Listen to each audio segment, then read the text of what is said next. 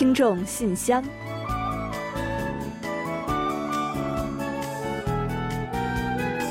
分享最新动态，聆听您的心声。听众朋友们好，我是李璐，欢迎您收听《听众信箱》节目。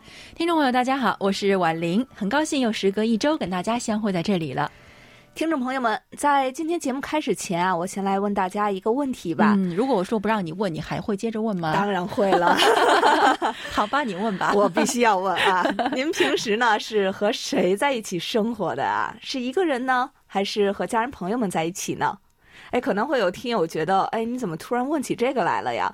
呃，那之所以说到这儿啊，是因为呢，呃，根据一项调查显示，现如今韩国一个人生活的家庭啊是越来越多了。嗯，没错。其实关于在韩国单身家庭的这个数量越来越多呢，大家应该已经知道了。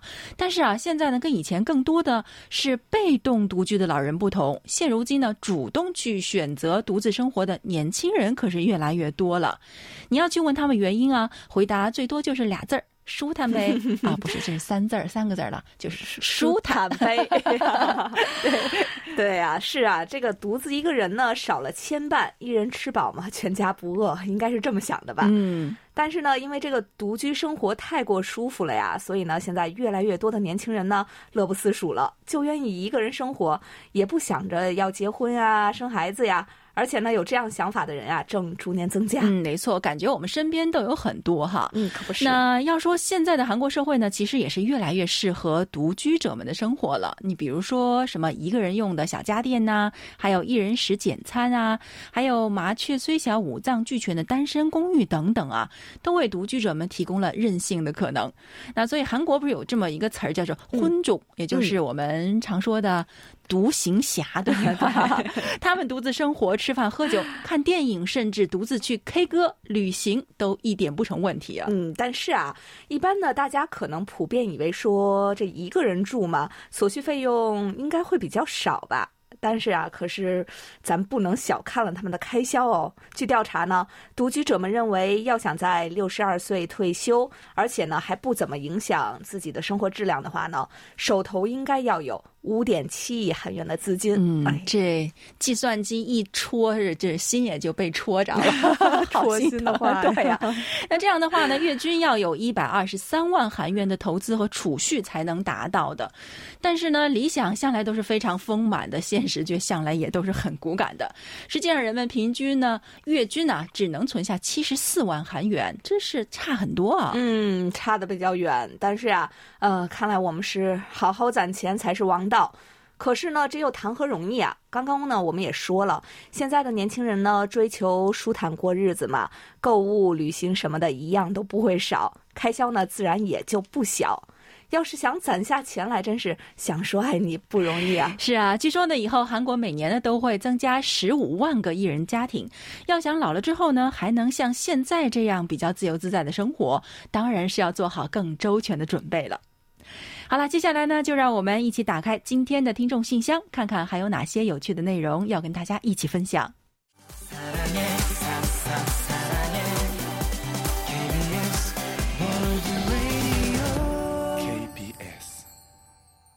好的，欢迎回来，您正在收听的是韩国国际广播电台的听众信箱节目。首先呢，我们还是来先为大家预告一下本期节目都将安排播出哪些内容。嗯，这期节目呢，我们还是安排了韩广动态、来信选读，还有生日祝福等几个小栏目。在生日祝福栏目中呢，我们要为大家带来的是李雪听友分享的一段人生感言。然后呢，我们会照例为生日的朋友们送上一首好听的歌曲作为祝福。在生活的发现栏目中呢，我们将为大家介绍王倩倩听友提供的生活小智慧，如何延长蔬菜保鲜。随后呢，是我们的专题讨论环节，我们将继续就十一月份的话题读书分享听友的观点。本期的有问必答栏目，那易贤呢将为流畅听友解答有关韩国特色游乐园的问题。节目最后呢，仍将是我们的点歌台，将为赵亚东听友送出一首点播的歌曲。好了，节目呢，我们就先预告到这儿，欢迎您继续收听。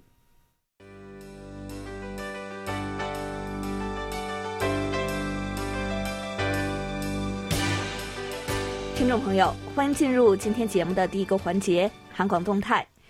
首先呢，临近年底了，不知道听众朋友们是否还记得我们的年末四大奖活动呢？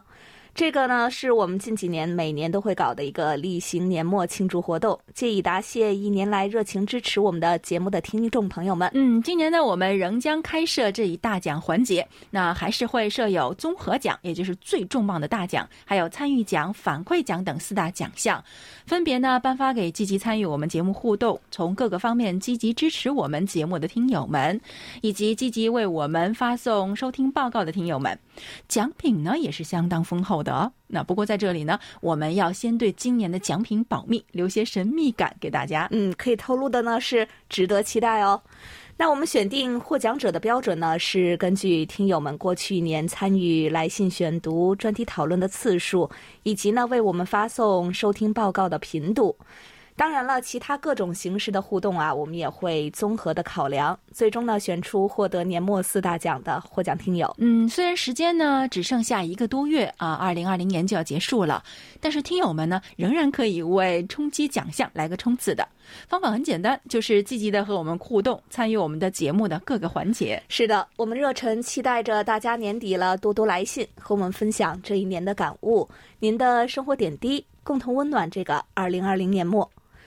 那说到听友参与啊，近期呢，我们也接到了很多新听友发给我们的在线收听报告反馈，比如说包括蓝开影听友的，还有郑国峰听友、徐凯听友、尹志英听友、于洋听友。还有呢，申东润听友、张景松听友等等。嗯，是的，有这么多的新面孔呢，我们也很惊喜，也很感动。那你们让我们知道呢，还有很多听友啊是在默默的支持着我们。当然呢，我们也希望大家啊有机会呢能够走到台前来，那给我们来封短信也好，那谈谈您的收听感想也好，或者呢是就您的收听情况做几句说明也是好的，都可以哦。我们的平台是非常开放的，那这里啊就是听友们畅所欲言的舞台。所以一定不要犹豫哦。嗯，而且呢，还有各种精美的礼物可以拿哦。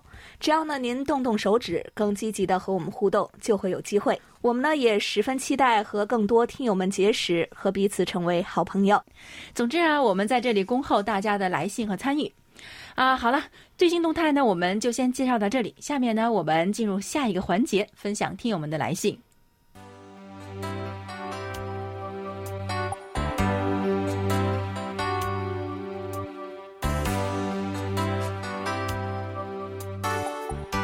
听众朋友，这里是来信选读时间。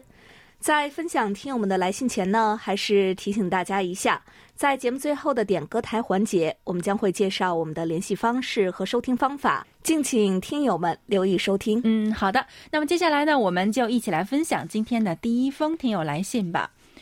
首先要跟大家一起分享的呢，是来自台湾的听友黄耀德写来的一封信。KBS 韩广中文组李璐、婉玲二位主持人，你们好，我是台湾的黄耀德。十七号那天呢，因为家里的一些私事，出了一趟远门，但可惜的是忘记带上了收音机，所以那天的听众信箱是通过网络收听的。非常感谢你们二位读了我的信，也非常感谢易贤老师的介绍，让我学到了很多。这几天台湾的天气逐渐转凉了，大家也开始把家里的大衣拿出来了。现在台湾的天气呢，早晚温差开始变大。早上的天气啊，从原本的二十几度骤降到现在的只有十五到十六度了。嗯，你好，黄友的听友，非常感谢呢，您出门在外啊，还记得收听我们的节目。最近的首尔呢，气温也是降下来了，而且啊，一早一晚也是非常冷，稍微有点冬天的感觉了。所以呢，我们大家呢都要注意及时添衣，不要生病了。另外，黄耀德听友呢在信中也提到了我们上周节目中也提到过的台历的事情。他说啊，我在节目中听到柜台告知，因为邮路不通，所以不打算制作新年度的台历，那让我感到万分的遗憾。作为广播爱好者，最期待的就是电台制作新版的 QSL 卡跟台历。柜台的台历呢，也是我非常喜欢的一个纪念品。台历充满了韩国的风格，我非常的喜欢。这次呢没有制作新的台历啊，所以我感到特别的遗憾和可惜。嗯，是啊，其实很多听友啊，包括我们呢，也觉得是挺遗憾的。那韩广台历呢，其实已经成了我们每年辞旧迎新的一个标配了。那一下子没了它的身影呢，哎，也真的是感觉少了些什么。啊，另外呢，黄友的听友在信中还说啊，在这一年，对于很多广播爱好者，尤其是像我一样喜欢收集电台 QSL 卡的爱好者们来说啊，真的是非常难过的一年。很多国际电台因为邮路不通，不得不停止发送纸质的 QSL 卡，改为电邮寄送电子的证明卡。那对我们来说呢，电子版虽然方便，但是呢又少了一种感觉，少了拿在手上的温度。目前发送 QSL 卡的电台已经开始逐年减少了。那不过由于疫情的关系啊，使得减少的速度也越来越快了。啊，对了，我还有听到你们说，二零一八年发行的 QSL 卡呢还有剩余一些。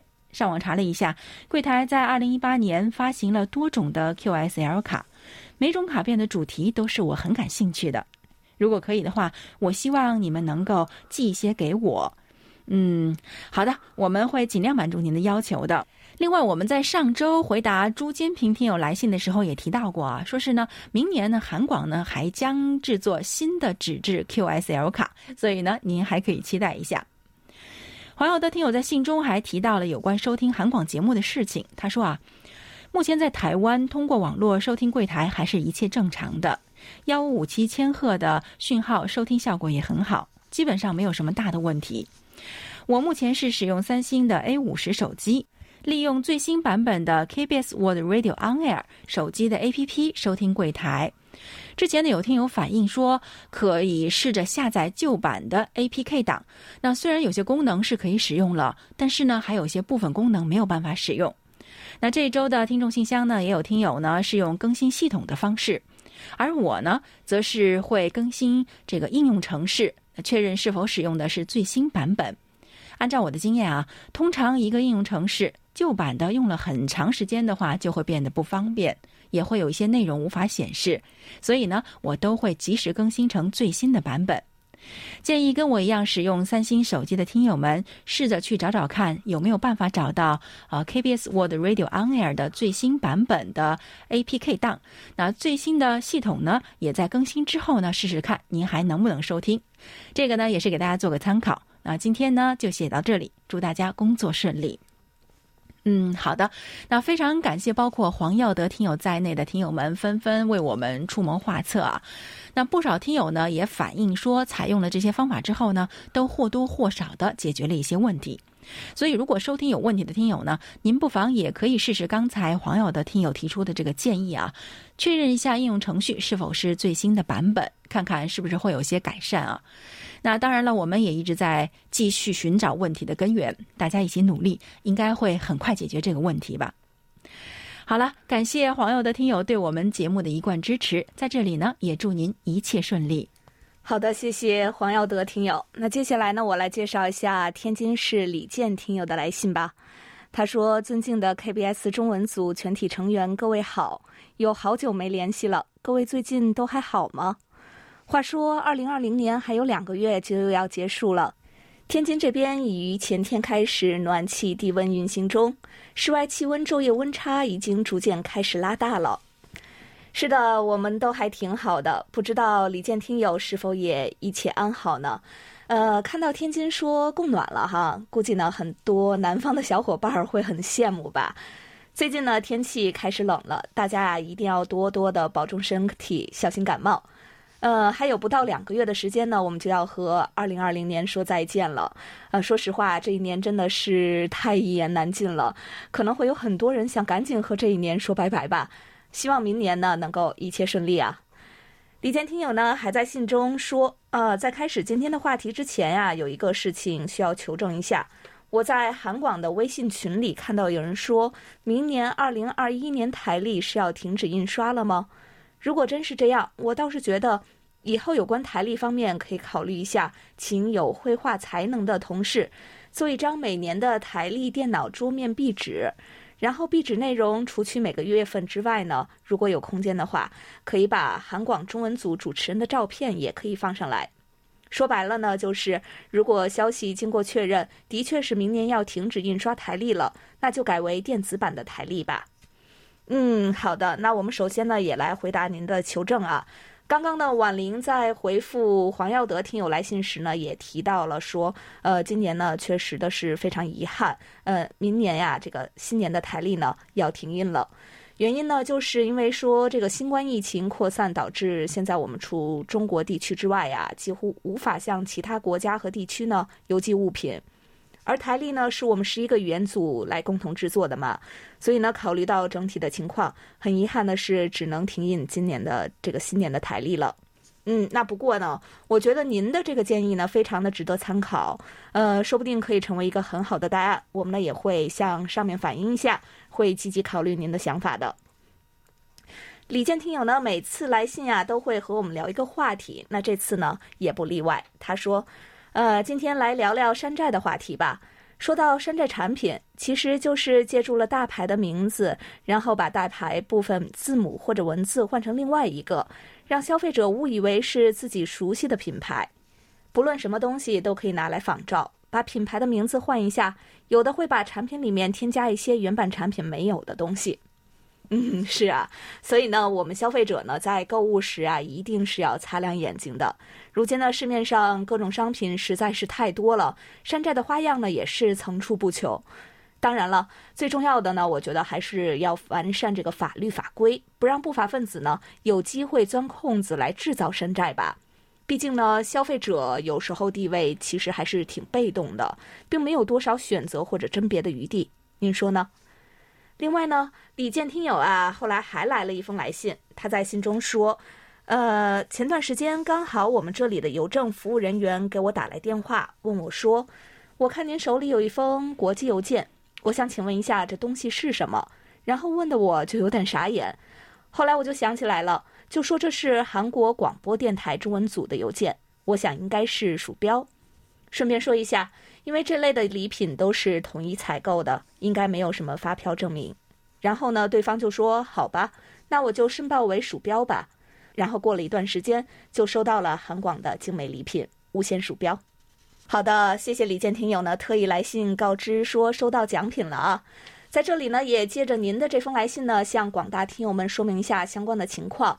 那据我们接到的听友反馈和了解到的有关情况呢，中国邮局或者是海关呀，时常会有一些对货物的查验，并且呢会致电或者是发短信告诉收件人呢确认货物的信息。以前呢，我们也曾经收到过听友的邮件来信说这个呃想问问包裹内是什么东西，或者呢请我们协助完成这个报关。所以啊，如果呢，今后听友们遇到这样的问题时呢，您呢也可以发送邮件给我们，由我们呢来告知您奖品的具体信息，帮助您呢顺利的收到奖品。在这里呢，我们也要感谢李健听友，呃，您回复邮局的内容呢非常的恰当啊，也顺利的解决了通关的问题。其他听友呢也可以效仿一下，用这种方法呢来解决问题。另外啊，李健听友呢还说。今天顺便来聊一聊关于电视台开台音乐吧。前段时间刚好网上搜到关于 KBS 电视台相关资料的时候，意外找到一段来自 B 站 KBS 一台开台节目预告视频。音乐是一段比较长的交响乐，觉得非常有艺术气息。我觉得能把交响乐作为开台节目预告，也是非常的有创意。时间关系，就先说这么多吧。顺祝秋安。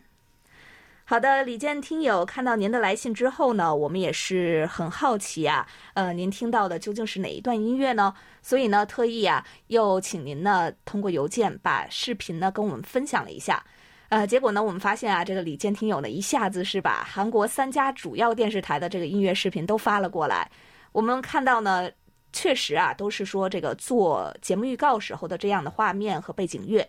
呃，那有的音乐呢是带人声演唱的，比较的动感和激昂，而我们 KBS 电视台的这个音乐呢，主要是以悠扬宏伟的交响乐为主。呃，没想到李健听友还关注到了这些细节，看来呢，您真的是非常关注韩国的方方面面，所以才有如此深入的了解吧。总之呢，谢谢李健听友的分享，今后呢，也欢迎您就更多的话题与我们进行探讨。好的，感谢李健听友。那接下来这封信呢，也是来自我们的一位老朋友，是哈尔滨的刘畅听友。他在信中是这么说的：“韩广中文组各位主持人、编导老师，大家好。很高兴收到了韩广寄来的礼物，是很漂亮的环保购物袋，上面印刷着英文“韩国之窗”。那我想韩广是当之无愧的。正是通过韩广的每一个精心准备的节目，广大听众了解到了更加丰富多彩的韩国。嗯，啊，非常感谢刘畅听友的认可啊，将韩国的方方面面、点点滴滴、过去、现在和未来都呈现给大家，也是我们做节目的宗旨。有了大家的鼓励呢，我们一定会越做越好的。刘畅听友还说啊，今天写信呢，也想说一说让我很有感触的韩国旅游发展局推出的线上直播 K Performance 项目。那既让人深刻的韩国宣传短片之后呢？旅游发展局又于十月十九日到十一月九日推出了这一项目，连续二十二天，每天都播出一部演出的视频，涵盖了无言剧、舞蹈、国乐、话剧、音乐剧等等多类演出的题材，甚至啊，连小众的话剧呢，也都精心的配上了英文字幕。有的例如涂鸦秀，还有占卜等很多外国游客为主的演出啊。那其中呢，因为疫情，外国游客不能到访而停演了。那通过这次活动呢，也很好的展示了作品的魅力，让全世界对于 K 公演感兴趣的观众们能够更好的线上观看。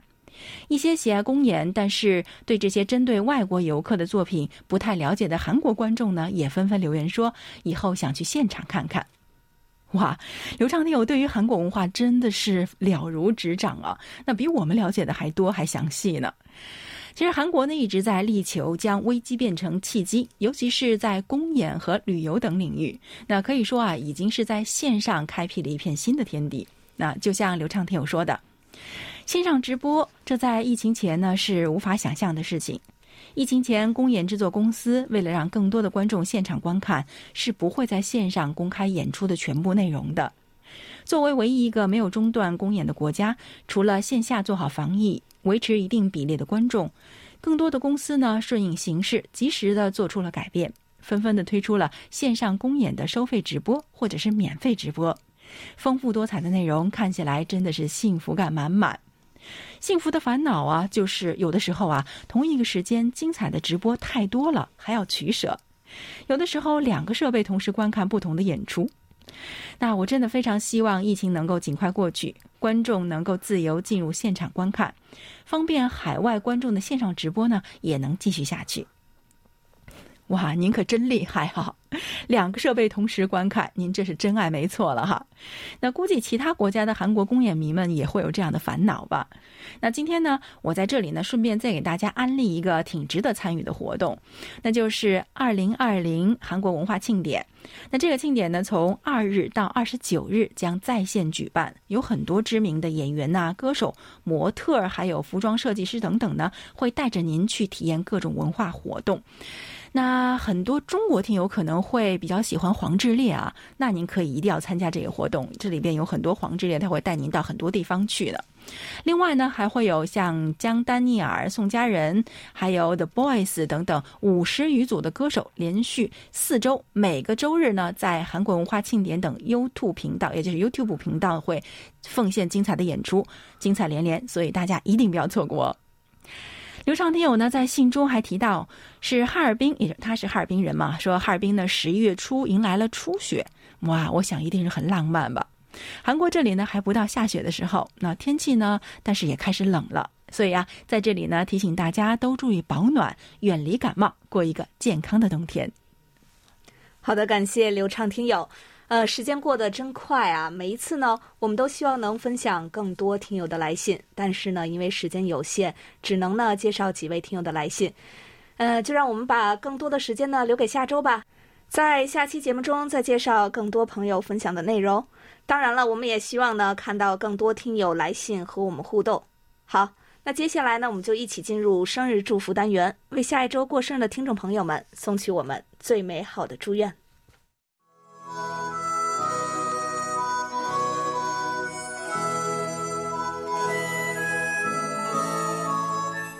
每个生命都是独特且美丽的，组合在一起，共同谱写出了一曲婉转动听的生命之歌。此时此刻，在韩广这个大家庭里，让我们把最真诚的祝福送给您。欢迎来到生日祝福。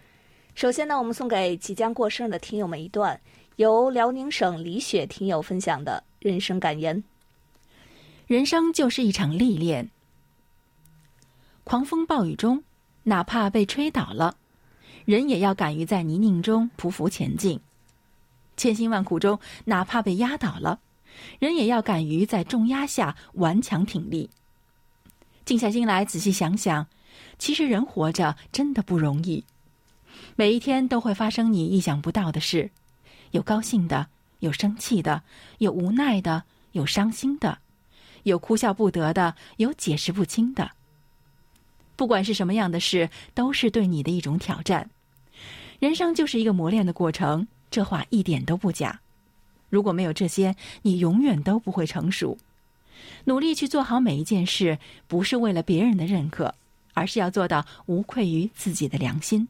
好的，感谢婉玲，也感谢李雪听友同我们分享这段人生感言。接下来呢，我们要把一首由罗勋儿演唱的《爱情》送给十一月十四日到二十日过生日的所有听众朋友们。罗勋儿呢是被誉为韩国乐坛的传奇啊，所以让我们一起来听听这位传奇眼中的爱情是什么样的。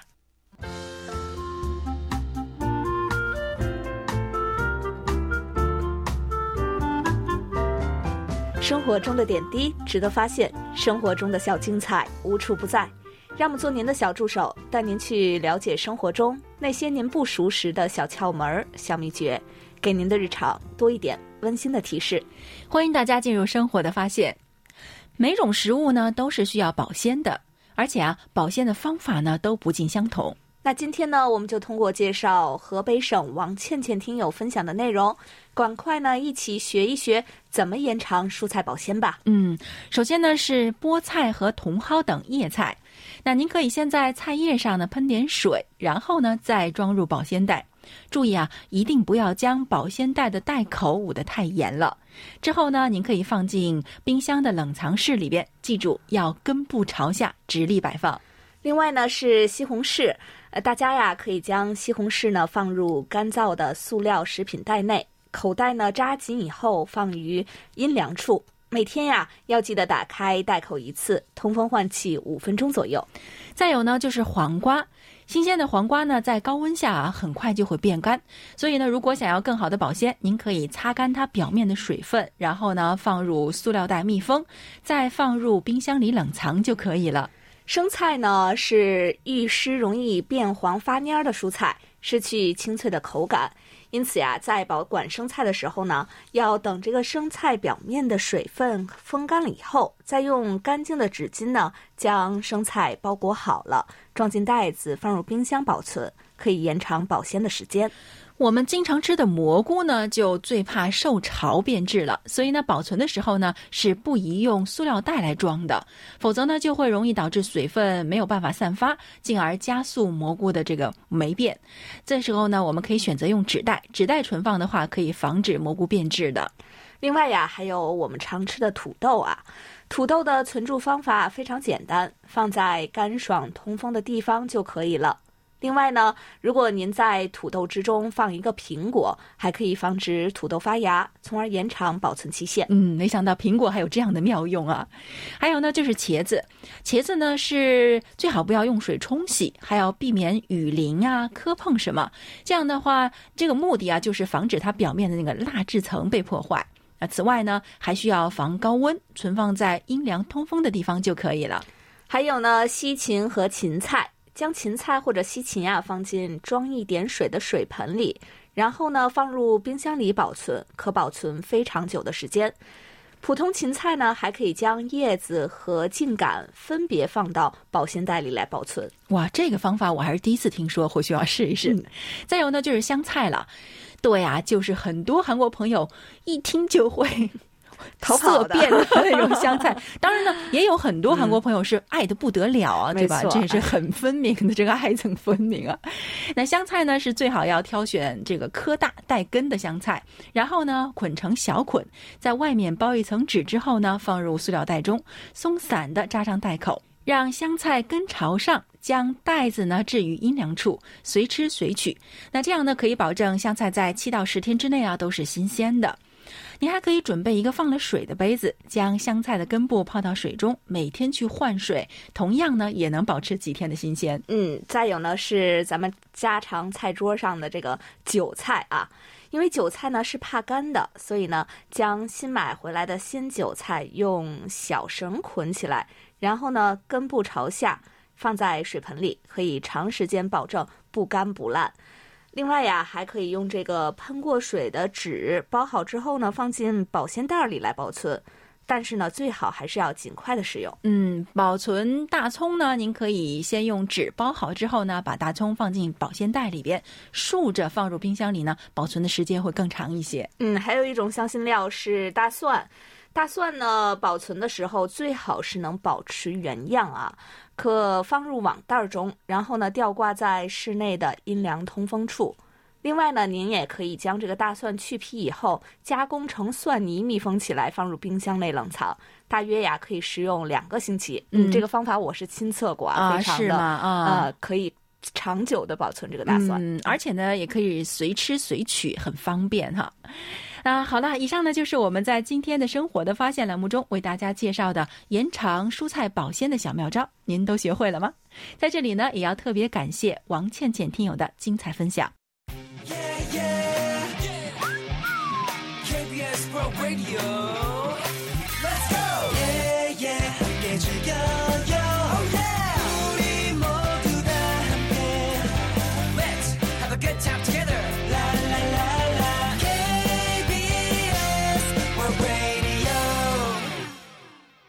好的，欢迎回来，这里是韩国国际广播电台的听众信箱节目。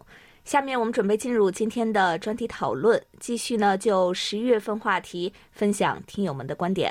在此之前呢，我们还是要先来预告一下十二月份的讨论话题的内容。那十二月份的话题是：又到一年年末，您准备用什么样的心态、什么样的心境去送走过去的一年，并且迎接即将到来的崭新一年呢？每月详细的讨论话题内容呢，听友们可以前往我们的官方网站。找到听众信箱网页的专题讨论板块来进行查阅，欢迎大家呢积极参与十一月份话题的讨论，并且呢将您的观点写成短文提前发送给我们，幸运的听友将有机会获得我们的一份精美的奖品。我们再来介绍一下十一月份的讨论话题：您平时是喜欢读纸质书还是电子书呢？在迄今为止读过的书中，请介绍一本让您印象最深刻的书。好的，那下面呢，我们就一起来分享听友的观点吧。今天要跟大家分享的是天津市王丽听友的观点。他说啊，我生来就是一个爱书如命的人，从上学之前就开始如饥似渴的读书。读书使我头脑充实，心灵广阔。读书让我看到自己的能力，找到人生的意义。我喜欢纸质书，也喜欢电子书，二者比较，我更喜欢电子书。感谢网络时代，国内外数以百计的图书馆提供了海量的电子书，使我们能够随时随地的查阅知识和信息，轻松愉快的阅读想看的图书、报刊和论文资料。试想，在三十年以前，在偏僻的三春，想随心所欲的看到一本想看的书，那简直是天方夜谭。而今，只要能够上网，就可以读到大部分要读的书。不论是什么时代、什么国家、什么语言的书，几乎是招之即来，真的是以前做梦都想不到的。更重要的是，电子书和互联网相结合，可以检索，可以互动，把读书变成立体多维的文化活动。电子书的便捷，有助于更多的人去掌握知识和技能，提升生活的品质。在我读过的书中，印象最深刻的就是海伦·凯勒的《假如给我三天光明》。我家后院的邻居家有一个和海伦一样聋盲哑的人，什么也做不了。海伦能够成为世界著名的作家，首先要感谢他的老师安妮。可以说，老师的细心、耐心和无私的付出，让他有了成功的基础。海伦冲出黑暗和寂静的牢笼，能够感知大自然的脉动。能够与人顺畅的交流，该有多么激动人心啊！这是生命的赞歌，也是爱的赞歌。我们每一个人，无论是体魄健全的，还是有不同程度残疾的，都没有理由懈怠，都应该奋发努力，在生命的旅程中去谱写充满活力的乐章。好，以上就是王丽听友的读书观和他的读书心得。好的，感谢王丽听友的分享。本期呢专题讨论就介绍到这里，接下来我们进入下一个环节。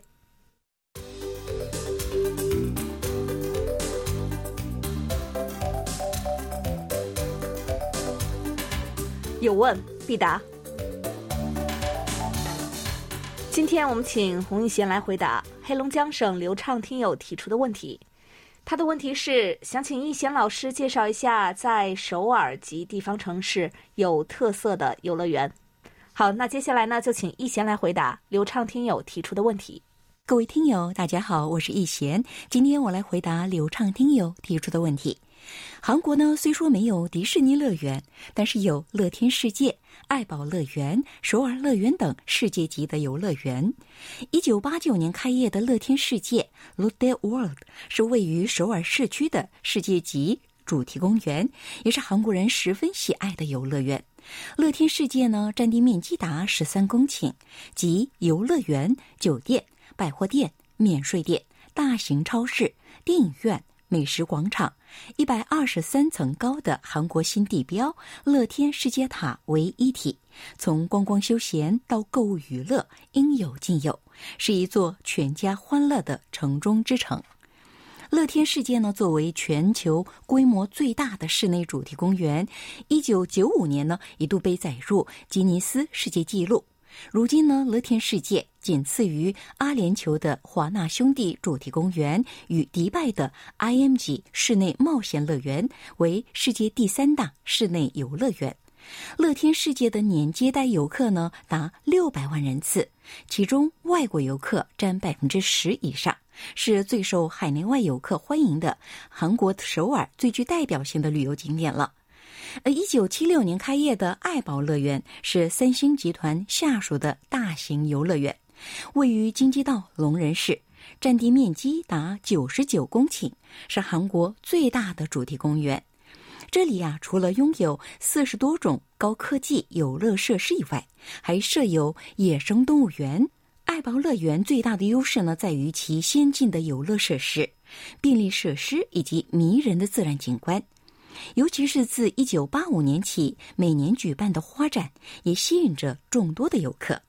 在精心设计、四季不同的四季花园，无论哪个季节访问，您都可以欣赏到不同的花展，别有一番乐趣。爱宝乐园的水上乐园加勒比海湾则拥有世界一流的水上娱乐设施。波涛泳池、温泉、滑道等，让游客玩一整天也玩个不够。最近的一项调查显示啊，在全球二十大主题公园排行榜中，爱宝乐园排名第十六，乐天世界名列第十七位。还有济州岛的神话主题公园也是颇有特色的游乐园，这是济州岛规模最大的游乐园，总占地面积达二十八万平方米。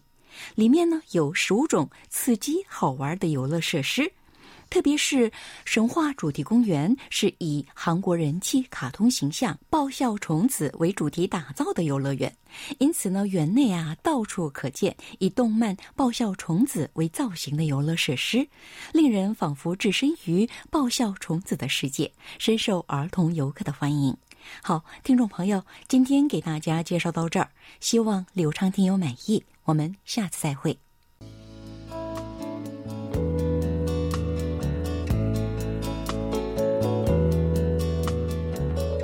节目最后是点歌台栏目，来自上海市的张亚东听友在来信中表示，希望点播一首《爱的迷路》，送给骆银虎、卢焕丽、薛飞、纪远、周飞、李雪、韩宇波、宋志新、马华清以及所有 KBS 的听众朋友们。祝福大家收听愉快。好的，感谢赵亚东听友点歌送祝福。稍后呢，我们就为您和各位听友送上这首歌曲。不过啊，在播放歌曲之前呢，我们还是要先来介绍本期的获奖名单。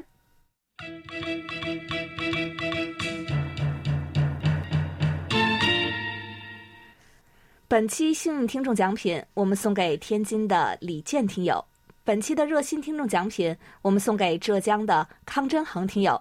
感谢两位听友来信参与我们今天的互动，以及呢为我们反馈收听的效果。这一期的参与奖奖品呢，分别送给为我们发送在线收听报告的尹志英听友和于洋听友，恭喜你们哦！也恭喜所有的获奖听众朋友们。那另外呢，在节目尾声，我们再来介绍一下我们的联系方式吧。我们的电子邮件地址是 chinese at kbs 到 co 到 kr。发送包裹或手写信的听友，请大家寄送至韩国首尔市永登浦区汝矣岛洞汝矣公园路十三号 KBS 韩国国际广播电台中国语组收，邮编是零七二三五。上网收听的听众朋友们要记住我们的网址哦：word 点 kbs 点 co 点 kr 斜杠 Chinese。